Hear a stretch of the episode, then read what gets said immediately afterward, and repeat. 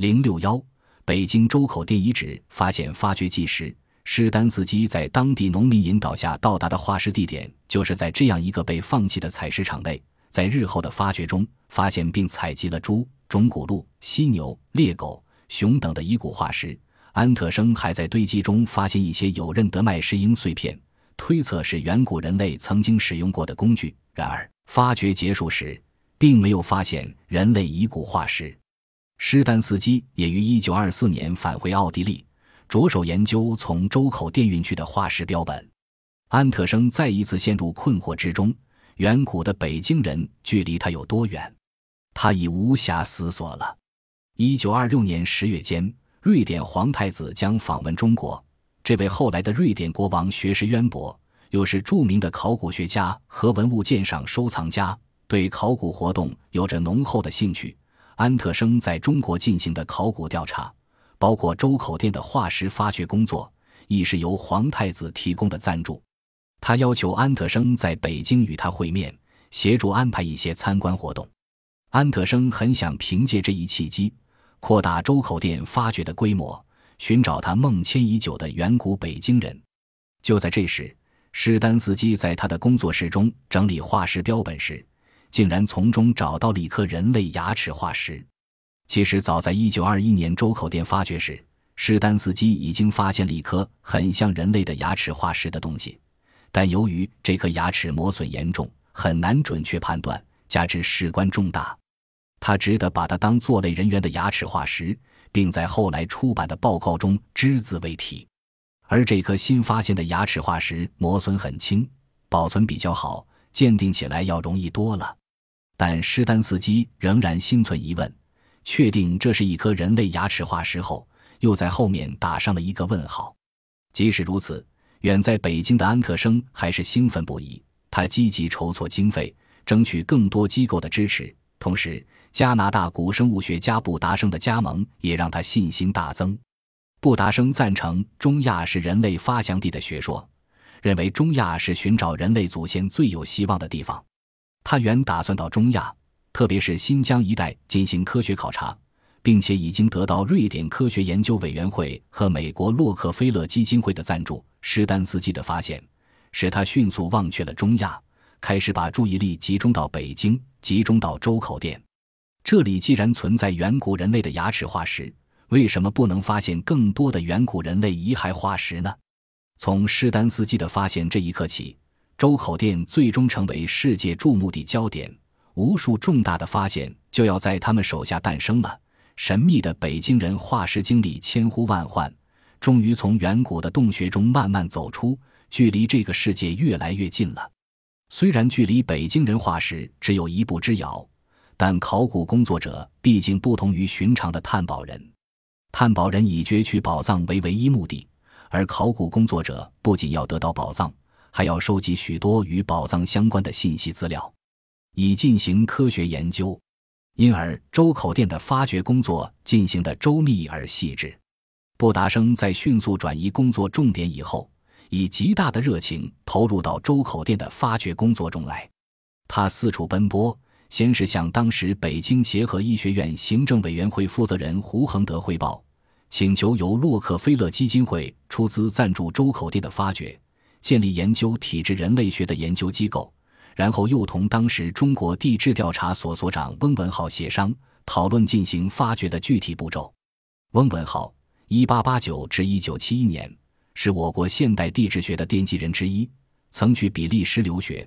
他对周口店的发掘工作给予了大力支持。也正是在布达生和他的努力下，洛克菲勒基金会最终同意为周口店发掘提供经费。二人欣喜之余。开始了发掘前的各项筹备工作，包括签署双方认可的发掘协议，派汽车去周口店探路，以便为日后发掘提供各类物资。这一切进行的都相当顺利，协议也很快签署。协议中规定，由中国地质调查所与北京协和医学院合作研究华北第三纪和第四纪堆积物，经费由洛克菲勒基金会提供，发掘由安特生负责。布达生主持工作，一切采集到的古生物标本可以保存在协和医学院中进行研究，但归中国地质调查所所有，一切化石标本不得运出中国。作为中方的代表，翁文浩在一些原则问题上立场坚定，维护了国家的主权。这在当时的历史条件下，诚属难能可贵。今天人们从当时遗留下来的信件看，最初双方存在着较大分歧，尤其在权属方面争议更甚。但最后形成的协议中，对化石的归属做了明确的规定，这正是翁文元不懈努力的结果。协议达成以后，双方协商成立了周口店工作队，队员有李杰、布林、刘德林、谢仁甫四人，其中布林是瑞典古生物学家。李杰是中国地质调查所的地质学家，是周口店工地的负责人。刘德林和谢仁甫则担任野外发掘的技术助理和室内化石修复工作。一九二七年三月，周口店的野外工作正式拉开序幕。李杰带领一名工人对周口店遗址进行了测量绘图工作，为正式发掘工作提供依据。经过大约一个月的辛苦工作，绘图任务完成。李杰返回北京汇报，留下两名工人看守工地。一九二七年四月十四日，在布达生的统一安排下，刘德林、谢仁甫乘火车去周口店工地。次日，李杰和布林乘汽车前往。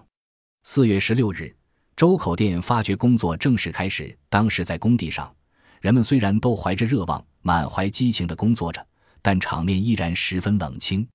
在远离北京百里之外的周口店遗址，这些人的跑跑挖挖，并没有引起世人的多少关注，甚至周口店的村民也不感兴趣。耐住寂寞的这些人不辞辛苦，他们住在一所名叫刘真店的小骆驼店里。小店只有九间土顶土墙的小小房子，就在巴尔河右岸，距离北京人遗址近在咫尺，伙食条件很差。由于交通闭塞。这里购买日常所需也有困难，有时不得不从北京城里运送所需的物资。就是在这种困难的条件下，发掘工作仍然没有间断。这些考古学家的敬业精神确实令人感动。周口店北京人遗址在龙骨山上，在安特生的记录里被称为第五十三地点。李杰和布林进行发掘时改称第一号洞。后来，德日进和杨忠建在一九二九年发表的报告里称它为周口店第一地点，这个名称沿用至今。这个地点的堆积不但情况复杂，而且堆积层相当厚。工作之初，布达生曾估计野外工作至多需要两个月甚至更短的时间。他草拟了一个工作计划，翁文浩略略补充后交给布林。但是随着工作的开展，人们逐渐意识到。仅有几个月的时间是远远不够的。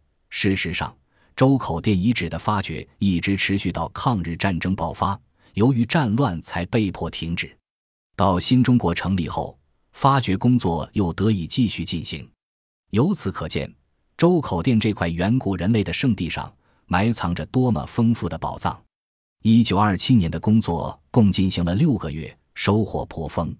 不仅采集到各种远古动物化石五百余箱，而且又找到一颗完美无缺的人牙化石，再一次证明是丹斯基所发现牙齿化石的可靠性。贾兰坡、黄卫文合著的《周口店发掘记》中摘录了一封布达生写给在瑞典的安特生的一封信：“我们终于得到了一颗漂亮的人牙，这确实是一个令人振奋的消息。”布林是一位优秀而热心的工作者。他在地方上不安宁的环境下，不顾战乱，坚持考察工作。十月十日，翁博士考虑到地方打仗，曾从大连发来急电，督促我把布林和李杰叫回来。但是我在这里详细的打听之后，觉得还不必这样做。于是我写信给布林，讲明当前的局势，告诉他说，不管是他还是李杰，我希望他们都不可去冒什么风险。不过。因为他们了解当地情况，所以对于什么时候撤回北京，完全应该由他们自己做出判断。他们那里有六十人，所以每天开销颇大。我因委员会的日常工作缠身，未能亲身下去。谢仁甫亦因地方打仗，不能去到周口店。十月十九日晚，当我于六点三十分开完会回到办公室时，发现布林在那里。他身穿野外服装，风尘仆仆。但脸上却挂着幸福的笑容。他不顾战乱而完成了这个季度的野外工作，在十月十六日发现了那颗牙齿，真是交了好运，终于从堆积物里挖到这颗人牙。我太兴奋，太切心了。从信中不难看出，当时人们发现远古人类的牙齿化石时的喜悦之情。也可以看到，当时正是军阀混战时期，环境很不安定，这给周口店的发掘工作增添了很大的困难。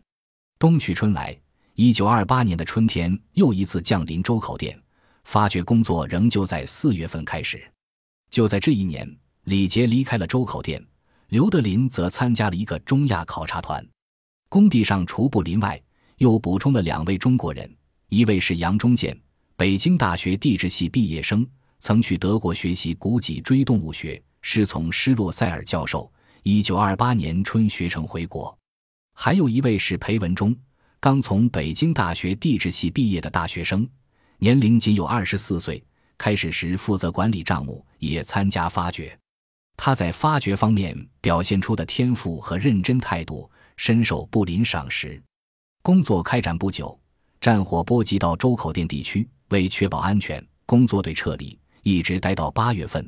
留守工地的工人到北京报告说，事态基本平息了，才重返工地。但这样一来，原定的发掘计划被打乱，未完成既定目标。布林和裴文中坚持工作到十一月底，大雪封山后才回到北京。这一年的工作虽然被打乱。但收获却比以往都要好，竟然发现了两件远古人类的下颌骨化石，其中一件上面还有三颗完整的臼齿。这个发现太重要了，它不仅为早在牙齿化石发现时已经提出的中国猿人北京种提供了更有力的证据，而且它使安特生、布达生等人看到了一线曙光，收获愈来愈丰富，人类遗骨化石发现也逐渐增加。谁敢肯定下面的地层没有更完整、更好的远古人类遗骨化石呢？言谈及此，当时的人们都非常兴奋，无不渴望尽快发掘，以发现更多的化石宝藏。这个冬天于是显得格外漫长。光秃秃的田野或者一望无际的白色雪原，使得人们心烦意乱。但当时人们没有注意到，就在周口店遗址的雪野之上，远古的北京人、中华民族的祖先。已经再次对他的后世子孙微笑了。自然，这微笑无声无息，远没有肆虐的寒风和飘扬的雪花那样喧闹不已。但他的微笑那样的慈祥柔和，意味深长，以至于八十年后的今天，当人们回想起北京人头骨化石重现的情景，仍然禁不住眼倦沉思，疏忽激动难抑，热泪盈眶。